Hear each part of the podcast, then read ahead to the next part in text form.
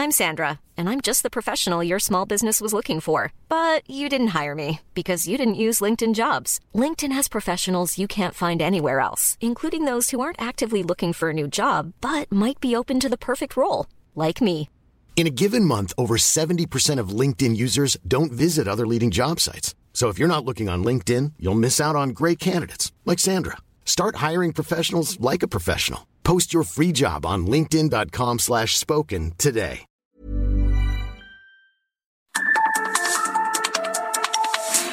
Norte a sur, las coordenadas de la información. Con Alejandro Cacho.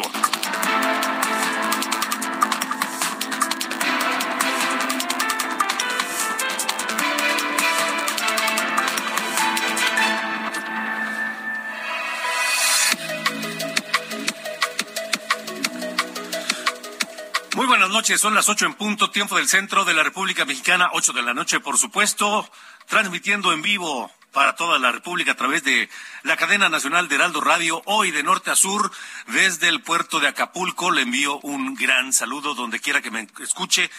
Eh, yo soy Alejandro Cacho, por supuesto, saludo a quienes nos eh, escuchan en México, pero también más allá de nuestras fronteras, donde, por cierto, hay que reportar esta noche un tiroteo un tiroteo en eh, los Estados Unidos, particularmente en Memphis, Tennessee, donde la policía ha informado que un, un muchacho de 19 años es el responsable del tiroteo de este miércoles 7 de septiembre, que además lo transmitió a través de su cuenta de Facebook.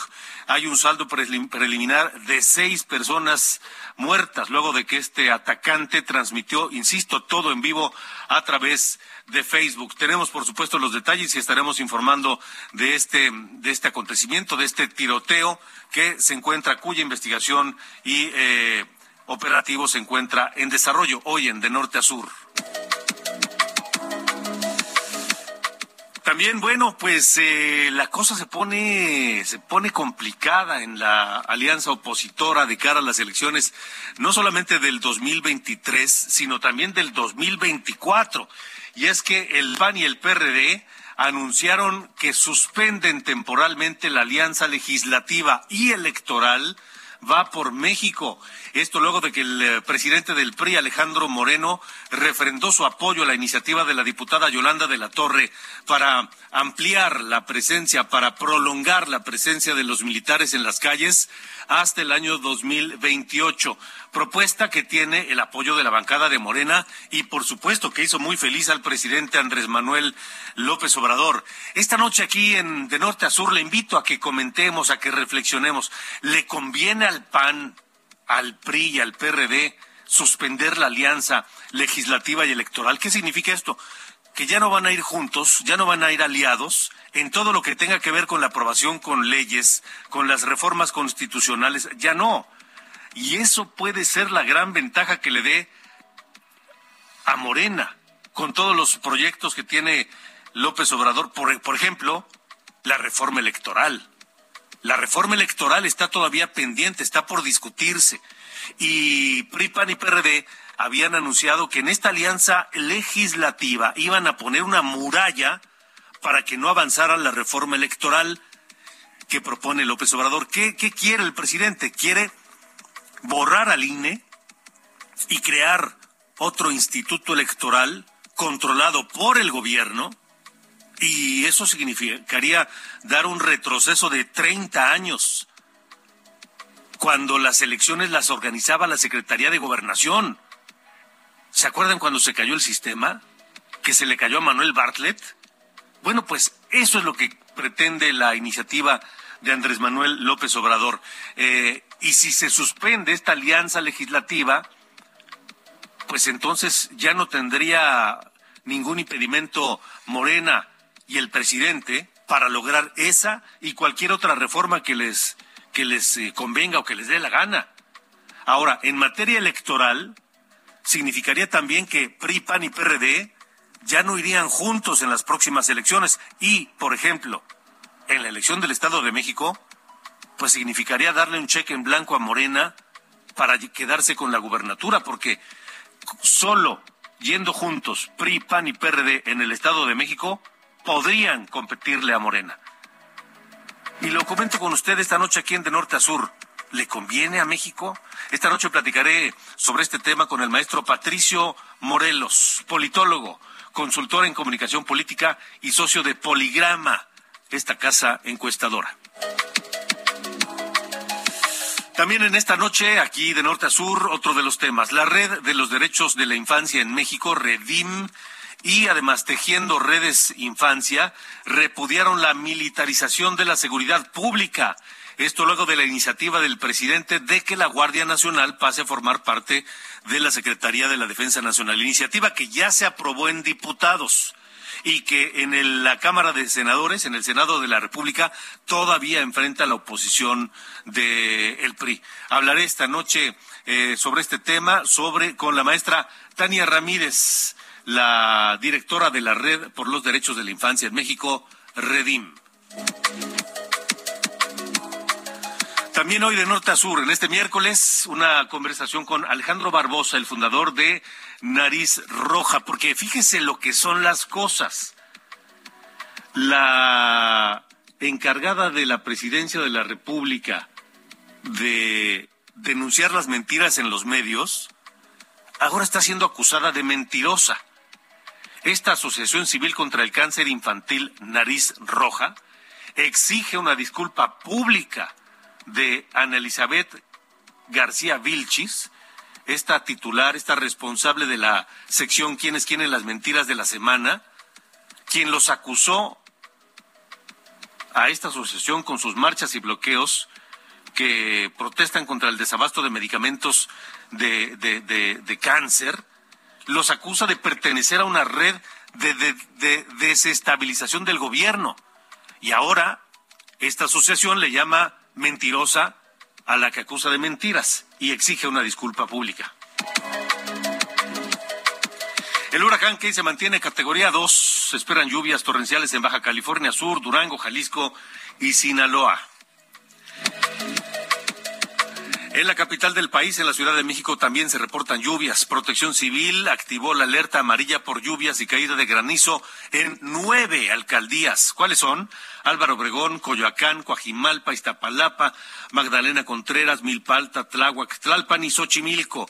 Mientras que el sistema de transporte colectivo Metro alertó que hay avance lento en la línea, en las líneas 1, 2, 3 y 8. Desde muy temprano comenzó este viernes lluvioso en la República Mexicana.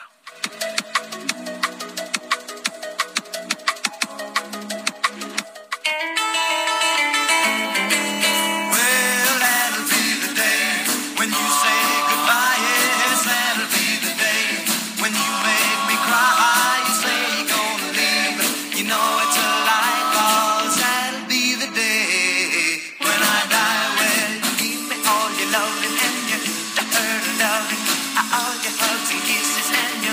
Ángel Arellano, buena noche. Miércoles rock and rollero en la parte musical de norte a sur. Exactamente, Alejandro, muy buenas noches. Estamos escuchando esta canción llamada That'll Be the Day. Es una composición de Buddy Holly, un cantante, pues que podemos decir es como la materia prima del rock and roll. Lo primero, lo que eh, tomaron como inspiración muchos de pues, los grandes grupos como los Rolling Stones, los Beach Boys, The Beatles, escuchaban a gente como Buddy Holly o como Chuck Berry, Fats Domino y decían, yo quiero hacer eso, ¿no? Yo quiero saber, denme una guitarra, a ver cómo se toca. Así que, pues Buddy Holly eh, nació el 7 de septiembre de 1936, murió el 3 de febrero de 1959. Tenía 22 años, imagínate nada más Alejandro, 22 años. Y el día de su muerte, 3 de febrero de 1959, es conocida como el día que murió la música. ¿Por qué? Porque en ese día también murió, ¿te acuerdas de Richie Valens? Y por supuesto, también otro, otro de los de los del rock and roll, sí, Richie Valens y, un músico llamado The Big Popper. Este Big Popper tenía 28 años, también muy joven, pero Richie Valens tenía 17, era prácticamente un niño. Y resulta que Buddy Holly rentó un avión porque estaban en una gira y se hacían muy difíciles los trayectos, máxime que estaban en invierno o, estaban en, digamos que en los, en los meses más fríos y eran trayectos en donde pues regresaban o se trasladaban de un escenario a otro enfermos totalmente y pues decidió alquilar un avión pero pues ese fue su, su, última decisión porque pues se accidentó el avión allá en Iowa y terminó con la vida de estos, de estos tres músicos. Esta, este día, el día que murió la música fue eh, bautizado de alguna forma por, por Don McLean, un cantante de Nueva York que publicó una canción American Pie. Vamos a escucharla para recordarla. Venga.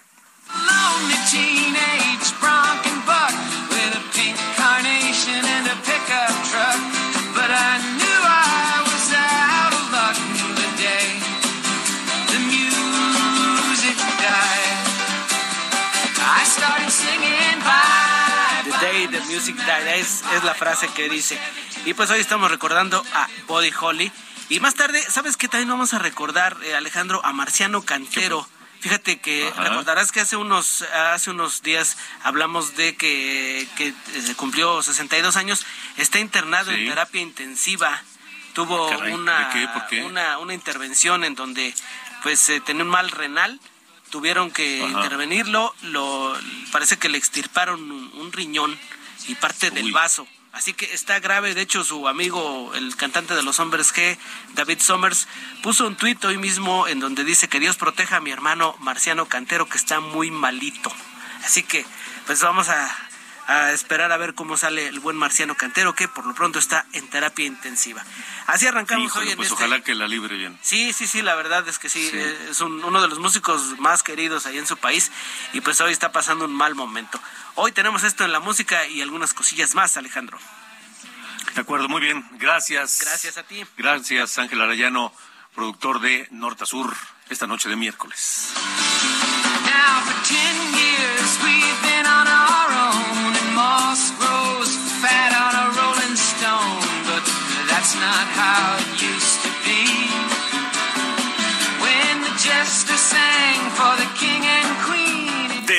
sur, con Alejandro Cacho. Bueno, pues hay una, una actualización sobre eh, este tiroteo en la ciudad de Memphis, en Tennessee donde el Departamento de Policía de Memphis, precisamente a través de un tuit, hace recomendaciones y pide a la gente no salir a la calle. Dice eh, el, sospechoso del tiroteo sigue prófugo, este que este joven de 19 años que disparó contra eh, varias personas y mató a seis y lo transmitió todo a través de su cuenta de Facebook en vivo, eh, sigue prófugo y dice la, la policía de Memphis le recomienda a la gente si no tiene a qué salir, quédese indoors, quédese resguardado donde quiera que se encuentre, en casa, en su negocio, en cualquier lugar. No salga a la calle hasta que esto sea resuelto, dice la policía de Memphis, Tennessee. Le estaremos, por supuesto, por supuesto aquí en, eh, de norte a sur eh, reportando las eh, novedades en torno de este tiroteo y de la persecución de este otro, otro asesino masivo allá en los Estados Unidos, ahora en Memphis, Tennessee. Las ocho con trece vamos eh, con mi compañero Misael Zavala porque las Comisiones Unidas de Justicia y Estudios Legislativos del Senado discuten ahora lo que ya aprobó la Cámara de Diputados, que es esto de la Guardia Nacional, que pase al control operativo, administrativo de la Secretaría de la Defensa Nacional. Y Misael, te escuchamos. Buenas noches. Buenas noches. Efectivamente, en punto de las seis de la tarde arrancó esta eh, la reanudación de las comisiones de justicia y estudios legislativos segunda en el Senado de la República, donde pues hay un duro debate sobre pues la viabilidad de que la Guardia Nacional quede bajo el control administrativo y operativo de la Secretaría de la Defensa Nacional. Parece, Alejandro, que eh, hoy ya en un par de horas se estaría decidiendo esto debido a que pues Morena y sus aliados tienen la mayoría en estas dos comisiones, tanto en la de Justicia como la de Estudio Legislativo Segunda, y ya anunció Olga Sánchez Cordero que hoy se avala esta minuta para que el día de mañana en la sesión ordinaria del Pleno del Senado sea también discutida y analizada y también pues posiblemente pues ya votada. será una sesión larga y en este mismo momento pues eh, las bancadas eh, del grupo y del bloque opositor del PAN, PRI, PRD, MC y, y Grupo Plural pues están dando sus argumentos de por qué no tiene que ir esta minuta ni pasar mucho menos al pleno. Incluso al inicio de este de estas reuniones, el coordinador del PAN en el Senado, Julián Rementería, pidió que esa reforma a cuatro ordenamientos legales sea llevada a un parlamento abierto, pero pues esta propuesta fue rechazada por la mayoría de los legisladores y en ese sentido pues Lucy Mesa, senadora por Morena, afirmó que la población percibe como efectivo y muy efectivo el desempeño del ejército y la marina para combatir a la delincuencia y es por esto uno de los motivos por los cuales Morena y los aliados van a eh, prácticamente dejar y ceder el control de la Guardia Nacional a la Secretaría de la Defensa Nacional. En contra del dictamen, pues habló el senador Germán Martínez del Grupo Plural, Plural quien también mostró su rechazo a la reforma al argumentar que desde Benito Juárez se creó una Guardia Nacional sin carácter militar y en este sentido, pues esta minuta traicionaría esa memoria liberal del expresidente Benito Juárez. Hasta aquí las cosas así como van, Alejandro, pues en unos un par de horas ya tendremos el avance y ya eh, avanzará esta minuta para que el día de mañana a las 11 horas se esté discutiendo ya en el Pleno del Senado. De acuerdo, Misael. Gracias por el reporte pendientes. Quedamos pendientes, Alejandro. Buenas noches. Buenas noches, ocho y cuarto. De norte a sur, con Alejandro Cacho.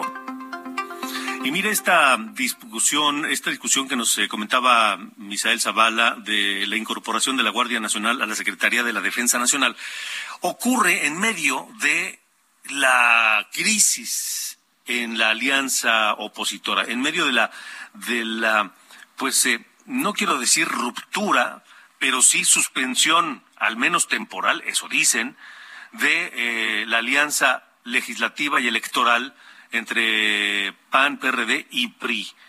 Una alianza que, hay que decirlo, ya venía, ya venía rechinando, ya venía mostrando algunos, eh, ya venía crujiendo desde hace un tiempo para acá.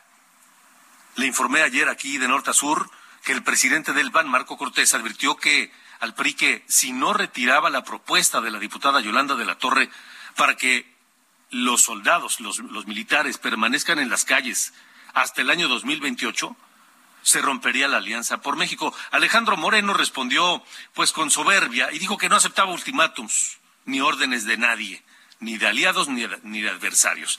Esta mañana PAN y PRD se le adelantan a Alejandro Moreno, quien anunció una conferencia de prensa para fijar su postura a las 10 de la mañana, y temprano hoy, PAN y PRD dan a conocer que suspenden temporalmente la alianza legislativa y electoral Va por México hasta que el PRI no defina con claridad si honrará la plataforma electoral de esta coalición que firmaron el año pasado.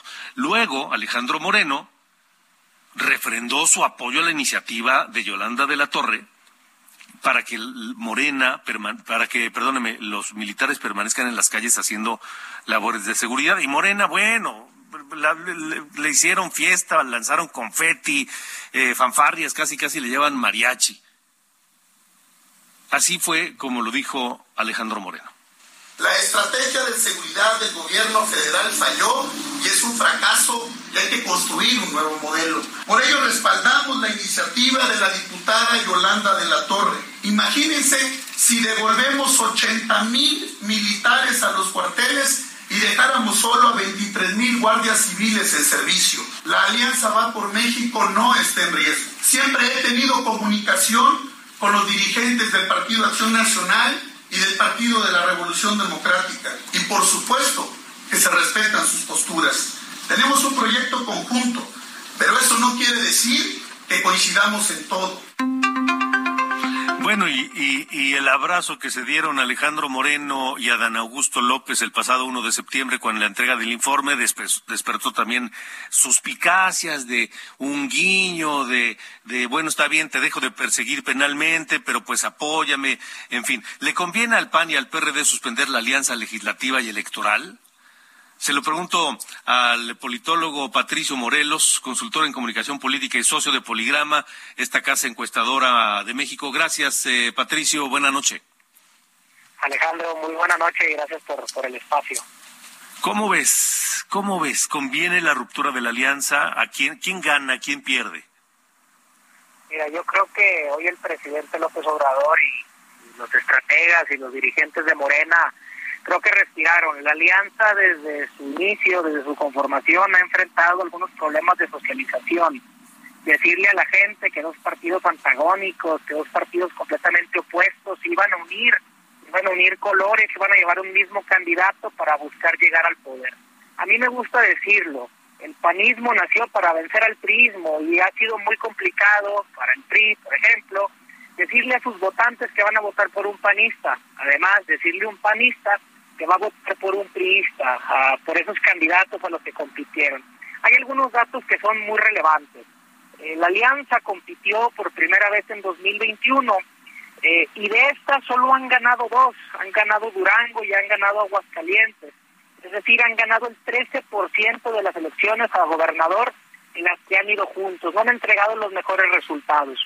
Ya estamos muy cerca de la elección de 2023 de Coahuila, del Estado de México, y creo que para los aspirantes y para la gente que competirá en, los próximos meses, pues no es una noticia nada alentadora, porque de nueva cuenta genera una incertidumbre que la oposición, contrario a esto, debería de generar mucha certeza de cuál es el proyecto que buscará vencer a Morena. ¿Tú crees que la alianza, esta ruptura será definitiva, Patricio? Yo creo que eh, no, no hay elementos al día de hoy para que Marco Cortés o Alejandro Moreno digan cada partido compite por su lado. Eh, Morena como marca política ha demostrado en todos los estudios de opinión estar por encima. La alianza, por ejemplo, en nuestro último estudio nos dice que el 34.72% de la gente la aprobaba y ya estamos muy cerca del proceso 23 y muy cerca del proceso 24. El problema es si deciden el día de mañana decir nos reintegramos, pues qué va a decir el presidente López Obrador. Creo que esto, estos mensajes de incertidumbre le dan muchas herramientas al presidente y a los voceros de Morena para decir, pues bueno, el mismo presidente se lo puso sobre la mesa, existen los divorcios. Sería muy complicado decirle al votante opositor al presidente, un votante que busca nuevas alternativas, pues que quizás un día somos amigos, quizás un día no somos amigos.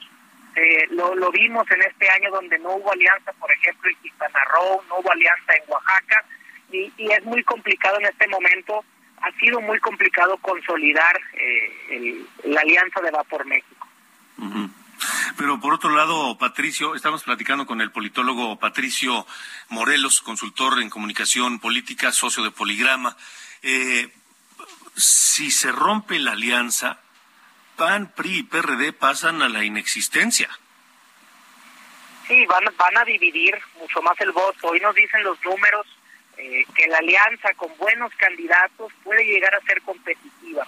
Pero sin duda, si vemos al PRI como un partido único, al PAN, al PRD, y esto hay que incluirle a Movimiento Ciudadano, que empieza a crecer en muchos estados, se les complica mucho a la oposición poder llevar eh, candidatos de unidad. Y bueno, Morena, con el posicionamiento que tiene la marca, con la aprobación que tiene el presidente López Obrador, y con candidatos en algunos eh, casos muy competitivos, pues pareciera que eh, se les aclara el panorama para, para alcanzar la victoria. Viene Coahuila, viene el Estado de México, y hoy la oposición se tiene que organizar muy bien, tomar una decisión definitiva pues, para construir un proyecto que sea lo más competitivo posible. Bueno, pues eh, no, no va a quedar otra cosa más que esperar a ver qué es lo que deciden, si se logra recomponer esta alianza PRAN-PRI-PRD o si de plano rompen, pasan a la inexistencia, que es eh, pues, el peor de los escenarios, es decir, están pero como si no estuvieran y le dejan el camino libre a, Morena. ¿Tú crees, por último, Patricio, brevemente, crees que esta, esta, esta escisión, esta ruptura, esta crisis en la alianza opositora podría precipitar la caída de Alejandro Moreno en el PRI y entonces con un PRI con, liderado por otro grupo, otro presidente, pudiera reincorporarse a la alianza opositora con mejores perspectivas? Mira, eh, en las últimas semanas se ha discutido mucho si Movimiento Ciudadano debería integrarse a la Alianza por México. Yo soy un convencido de que primero tienen que consolidar lo que tienen el PAN, PRI, PRD. Y vamos específicamente al PRI. Vemos por un lado que en diputados sale una iniciativa que pareciera ser muy cercana a lo que propone Morena y el presidente López Obrador Pero en el Senado vemos que los senadores se oponen a la iniciativa que presentan el diputado. Y además vemos a liderazgos nacionales como Roberto Madrazo, que también se oponen. Sin duda hay un partido sumamente dividido, una dirigencia que no ha logrado generar unidad. Pues, pues bueno, es muy difícil consolidar un proyecto nacional cuando no hay una organización al interior de los partidos. De acuerdo, Patricio. Patricio Morelos, gracias por haber estado con nosotros. Gracias. Hasta luego. Nosotros vamos a una pausa. Estamos de norte a sur y tenemos, por supuesto, más información esta noche de miércoles. Vámonos y regresamos directo con eh, otros temas. ¿Qué va a pasar con esta? Ahora la que acusa a los mentirosos, le llaman mentirosa. De norte a sur. Con Alejandro Cacho.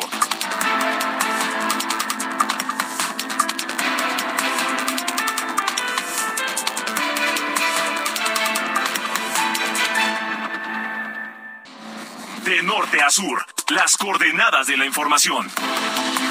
Con Alejandro Cacho.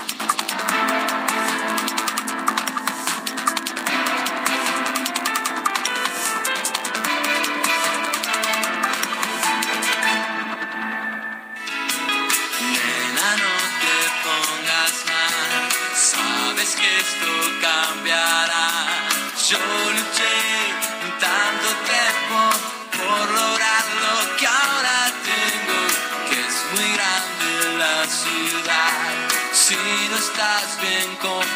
8 con 30, tiempo del centro de la República Mexicana. Continuamos en De Norte a Sur, escuchando a uno de los grupos emblemáticos del rock argentino, Los Enanitos Verdes, y su vocalista, Marciano Cantero, de este grupo icónico del rock de la Argentina. Marciano Cantero está internado grave en terapia intensiva desde el pasado 19 de agosto fue intervenido en una clínica privada de la ciudad de, Mendoza, al pie de los ah, Alpes y, em, perdóname, de los Andes, y sufrió una afección renal y aparentemente se encuentra muy delicado de salud, terapia intensiva. Son los enanitos verdes y Marciano Cantero. Y cuando todo sea adverso, pensando en vos, estar muy bien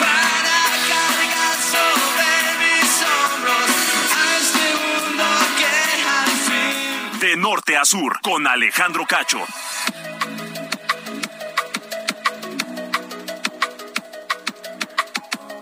Buenas noches, estas son las noticias más relevantes del país de norte a sur. La policía de Memphis en Tennessee. Hiring for your small business? If you're not looking for professionals on LinkedIn, you're looking in the wrong place. That's like looking for your car keys in a fish tank.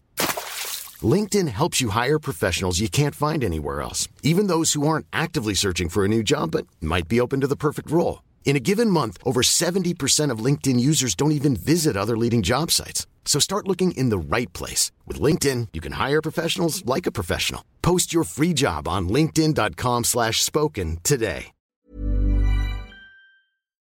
Alertando a la ciudadanía por un hombre armado que recorre las calles disparando a las personas al azar mientras transmite en vivo por Facebook. La policía subió una foto del presunto agresor de 19 años que al parecer viaja en un vehículo Infinite azul y luego fue visto en una camioneta Toyota gris. También se pidió a la población mantenerse alerta mientras el saldo sigue reportándose por seis muertos.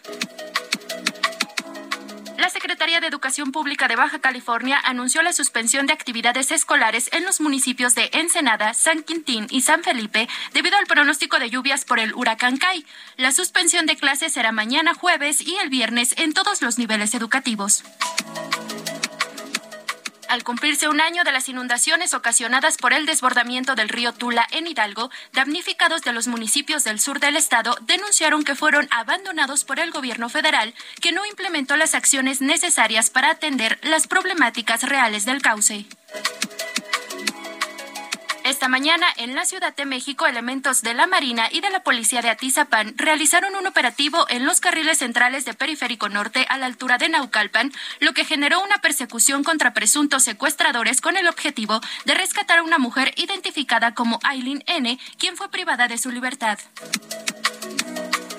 El secretario de Gobierno de Sonora, Álvaro Bracamontes, informó que los cuatro trabajadores de la Comisión Federal de Electricidad que fueron reportados como desaparecidos y cuya camioneta fue localizada ayer incendiada en la carretera Hermosillo-Yécora fueron baleados desde un cerro por integrantes del grupo criminal La Línea. La CFE lamentó los hechos y anunció la creación de la Comisión de Investigación y establecimiento de condiciones especiales para la seguridad de los trabajadores.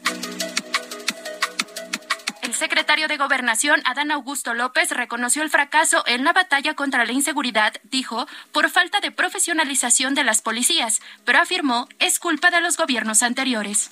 Desgraciadamente hemos de reconocer que hemos ido perdiendo la batalla contra la inseguridad porque no fuimos capaces en su época, no nosotros, los gobiernos que antecedieron, de fortalecer y profesionalizar las policías, desde la policía municipal hasta las policías estatales y federales. Las noticias de Norte a Sur, Sordiana Bautista, Alejandro.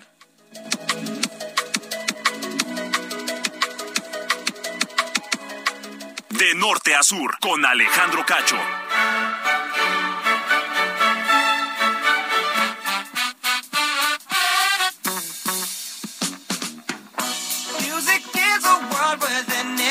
Gracias a Diana Bautista. ¿Cómo dice que le va mi querido Sir Allende, Carlos Allende? Pues también como nos puede ir un miércoles. Así nomás. Pues estamos a la mitad, ¿no? No hay, no hay ni felicidad ni... ¿Eso eh, ¿Y eso qué significa? Eh, pues que pues, ahí estamos eh, como empantanados en la semana. Vamos haciendo el esfuerzo para llegar al, al viernes, pero este se está haciendo con gran con gran aplomo, con gran dedicación. ¿Te escuchaste con la misma, con el mismo ímpetu y el mismo optimismo que la alianza PRI-PAN-PRD? Sí, no, Mejor ya- dicho, PAN-PRD. Eh, o sea, ya, ya, ya, se, ya, se, ya se regresaron a cómo participaron en las elecciones del 2018.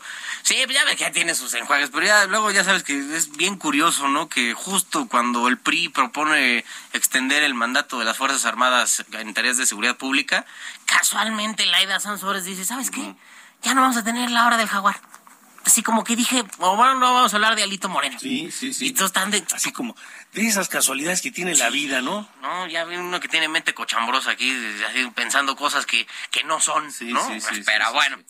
Oye, este asunto importante que pasó en Tamaulipas y Jalisco, en dos eh, hospitales del IMSS, porque eh, compraron medicamentos falsificados. O sea, medicamentos falsos y, y eso se los dieron a, eh, a, a pacientes con eh, padecimientos de artritis reumatoide y enfermedades renales. Em, según la investigación que hizo Animal Político, pudieron eh, constatar que al menos en un caso que lograron ya documentar, el medicamento en realidad era agua.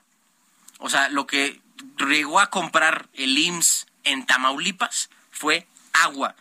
Esa empresa, la, empresa que le vendió este, eh, entre comillas, medicamento al IMSS en Tamaulipas fue eh, comercial y distribuidora Fobre.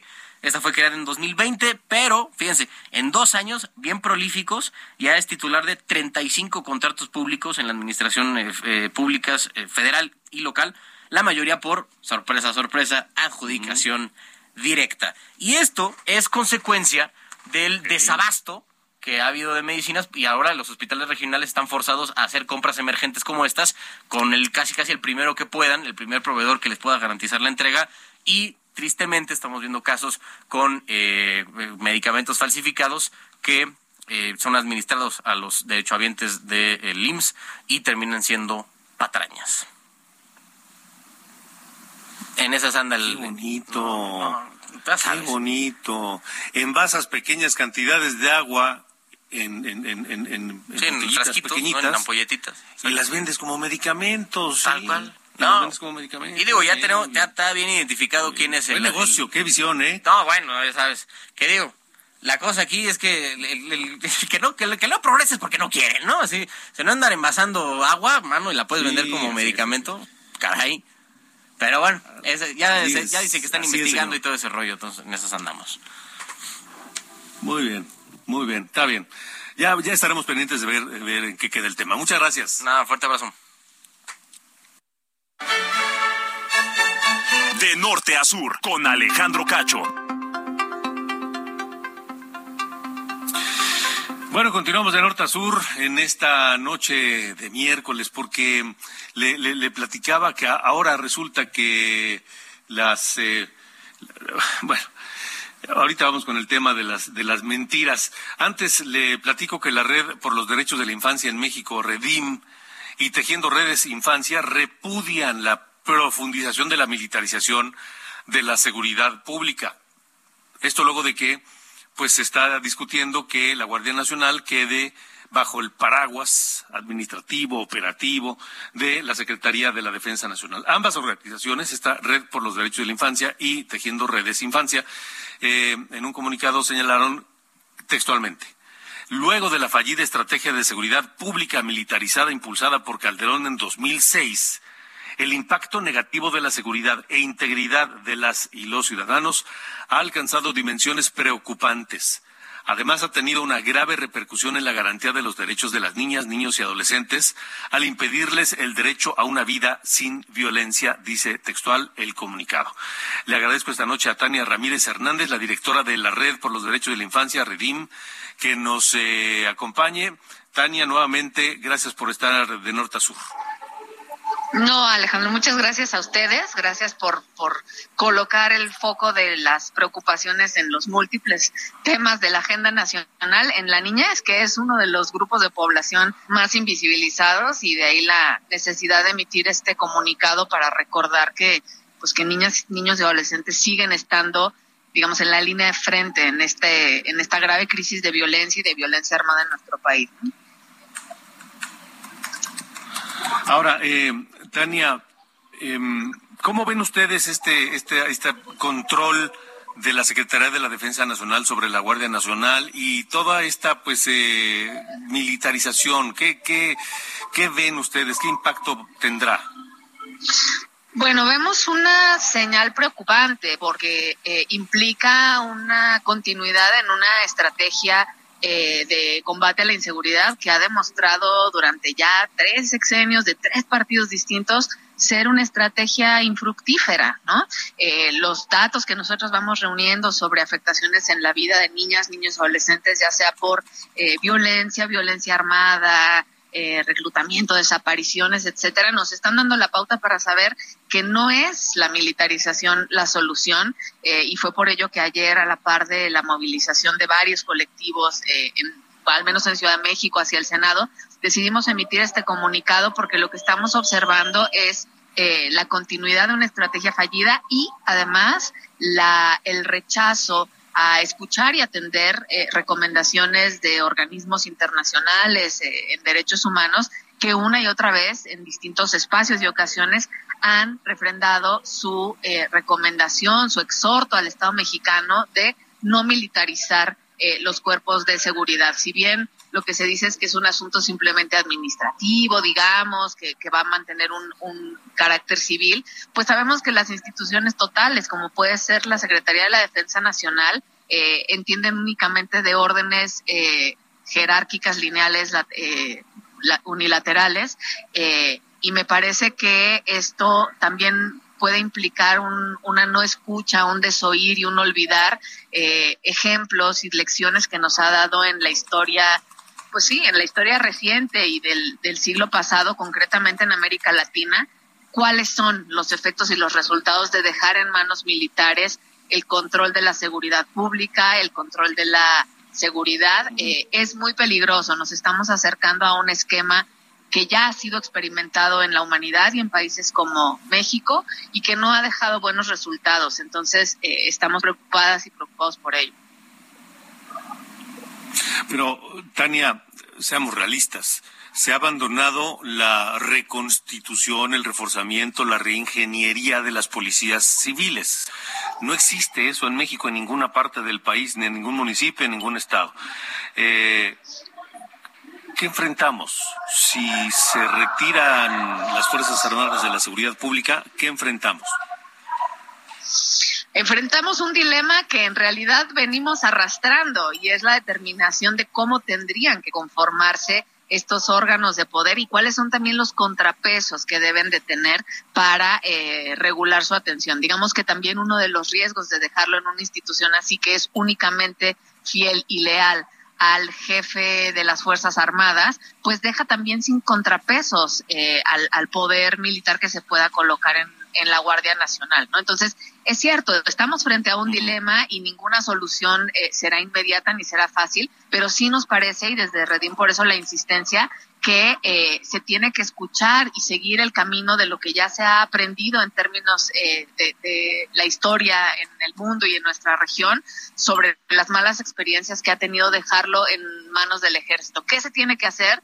Pues hacer otras estrategias de combate a la corrupción. Sabemos que son esas policías, eh, digamos, eh, más locales a nivel municipio, pero por supuesto con la anuencia de los más altos mandos quienes están eh, profundamente infiltradas también por el crimen organizado. Hoy por hoy ya no se puede hablar de una desvinculación absoluta, sino en muchos casos hay eh, elementos que trabajan para un salario público de 9 a 6 y de 6 a 9 de la noche para otro tipo de, de intereses y grupos delincuenciales. Uh -huh. Entonces, eh, por supuesto que estamos enfrentando un desafío y desde Redim lo que queremos poner con mucha claridad ante la lupa y ante el escrutinio público es que esta no es una agenda que nada más esté viviendo en el mundo adulto, Alejandro.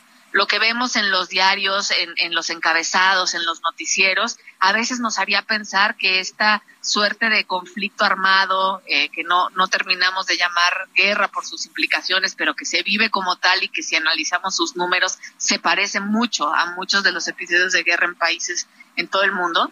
Eh, lo que estamos observando es que quienes están en la línea de frente son también niñas, niños, adolescentes. Recientemente lo vimos con el caso de Heidi, que fue, me parece, uno que movilizó sí. también eh, el día de ayer a estos colectivos que se reunieron eh, y movilizó también la determinación de que saliéramos con, con este comunicado que ustedes recogen y gracias, porque esa es la evidencia. Si bien se dijo que es la excepción y no la regla, en realidad lo que estamos viendo y documentando es y lo, lo no, hacíamos notar en nuestro balance anual, un incremento de casi tres puntos porcentuales en homicidios por arma de fuego de niñas, niños adolescentes. ¿Qué quiere decir que en un país estemos viviendo incrementos de asesinatos con arma de fuego entre la niñez y la adolescencia? Entonces es urgente tomar como estándar lo que dice la observación general de la observación número 19 de la Asamblea General de las Naciones Unidas y diversas recomendaciones eh, más eh, recientes también. Ha, ha, habido mucha insistencia en los últimos años diciéndole a México que la recomendación no es esta. Y me parece que están ahí también no solo los estándares de derechos humanos para acudir a un estándar como un cuadrado frío al cual hay que ceñirse, sino está la voluntad de muchas personas en la academia, en las organizaciones, en los organismos de derechos humanos, para hacer un acompañamiento técnico que pueda resolver esta ecuación, ¿no? Y entonces, ¿qué hacemos? Y si sale el ejército de las calles, ¿con qué lo suplimos? ¿Qué hacemos? Tiene que abrirse una gran conversación pública con todas las experiencias y saberes para que no sea una decisión unilateral eh, que nos lleve a tener peores resultados de los que ya estamos viviendo. El tema es que no se ve, no se ve para cuándo ocurra eso, Tania. Te agradezco mucho que hayas estado nuevamente con nosotros. Con muchísimo gusto. Gracias a ustedes por, por darle el espacio a la agenda de niñez. Buenas noches. Hasta luego, buenas noches. Son las ocho con cuarenta y siete. Sur con Alejandro Cacho. La sentencia de la magistrada, fíjense, le, informo rápidamente, un tribunal federal otorgó un amparo al exdirector de Pemex, Emilio Lozoya Austin, que ordena dejar sin efecto la resolución que confirmó la medida cautelar de prisión preventiva justificada impuesta para, contra él en el proceso que se le sigue por el caso Odebrecht. La sentencia de la magistrada Gabriela Guadalupe Ramírez Escobar no ordena, repito, no ordena la inmediata libertad de Emilio Lozoya, sino que se estudie otra vez el caso y se emita un nuevo pronunciamiento en el sentido. Esta información está todavía en desarrollo, pero es, de última hora y tiene que ver, por supuesto, con uno de los asuntos políticos más relevantes en la actualidad en México. Ocho con cuarenta y siete. Vamos a más temas, porque le decía a usted que, pues ahora a la, a la acusadora flamígera con el dedo de la presidencia de la República sobre las mentiras o supuestas mentiras de los medios, eh, la acusan de mentirosa. Hoy, Ana Elizabeth García Vilchis, quien está a cargo de la sección Quienes quieren las mentiras de la semana en los medios de comunicación, acusó a la Asociación Civil Nariz Roja, que lucha contra el cáncer infantil y el desabasto de medicamentos para el cáncer, los acusó de formar parte de una red para desestimar y golpear al gobierno de México. Así lo dijo Elizabeth Vilchis hoy en la mañanera. En redes sociales y medios de comunicación han emprendido una de las campañas más voraces para desestimar al gobierno de México. La oposición pierde su tiempo en armar mentiras, difundirlas como si fueran, fueran ciertas. A esta campaña le entraron los de siempre.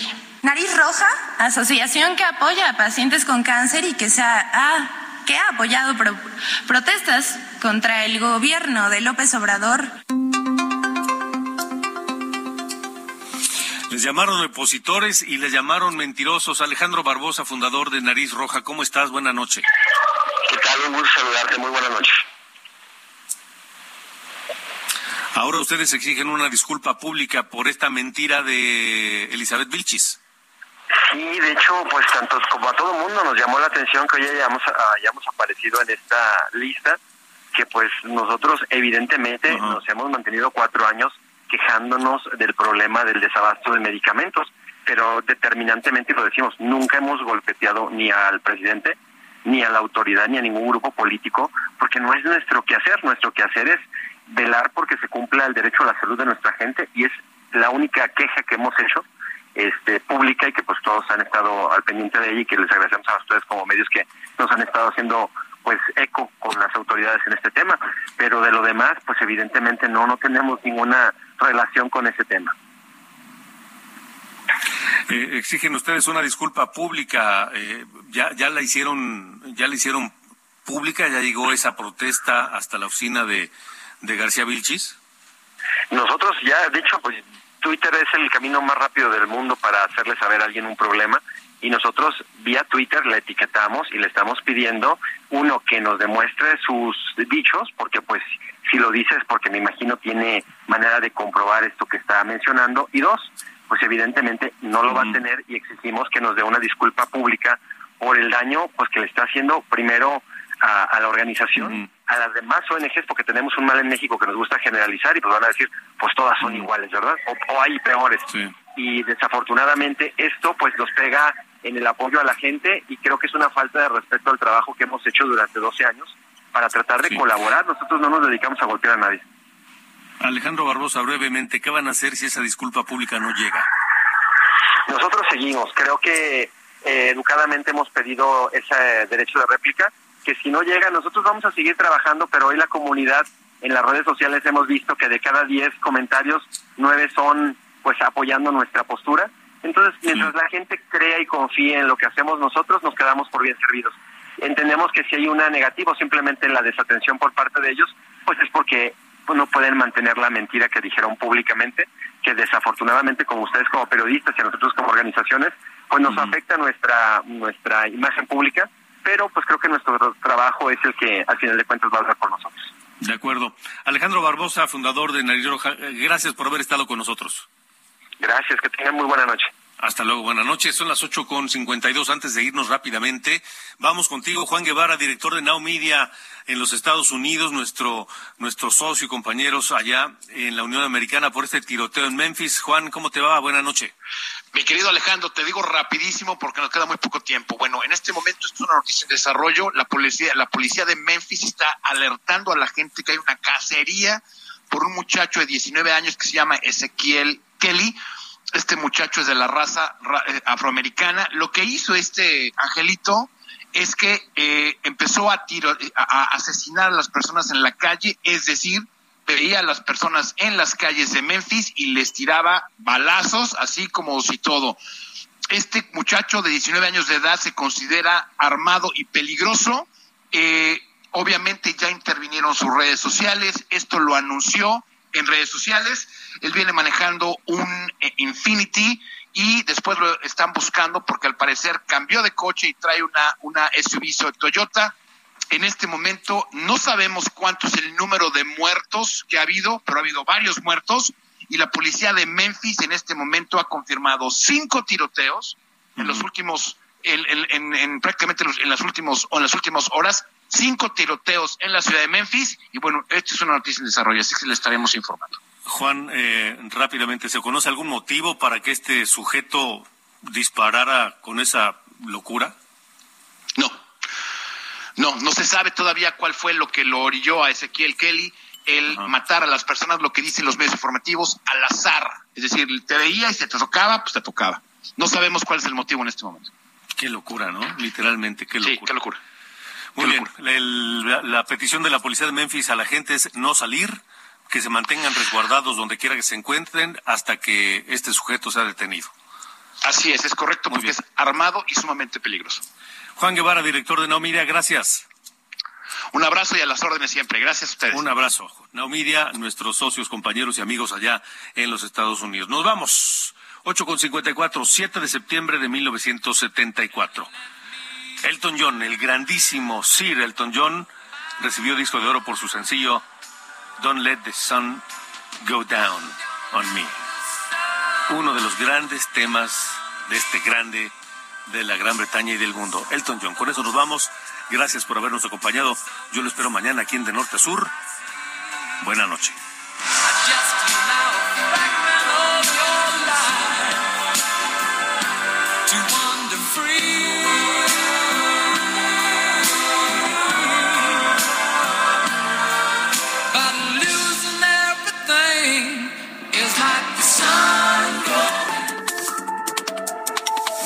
Fue De Norte a Sur, las coordenadas de la información. Con Alejandro Cacho.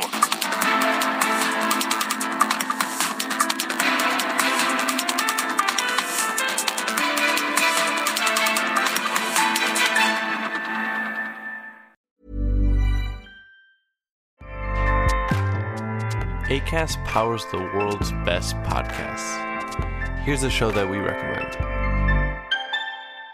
The Real Housewives is a guilty pleasure for most, but if you're looking to not feel guilty about that pleasure, tune in to Everything Iconic with me, Danny Pellegrino, where I break down all the messy moments and behind the scenes antics of Bravo's popular franchise. And on Everything Iconic, I also interview celebrity guests like Kelly Ripa, Kiki Palmer, Drew Barrymore, Cameron Diaz, and more about their guilty pleasures, their past work, and so much more. So if you're pop culture obsessed and find yourself watching way too much reality TV like me, tune in to Everything Iconic with Danny Pellegrino wherever you listen to podcasts. ACAST helps creators launch, grow, and monetize their podcasts everywhere. ACAST.com.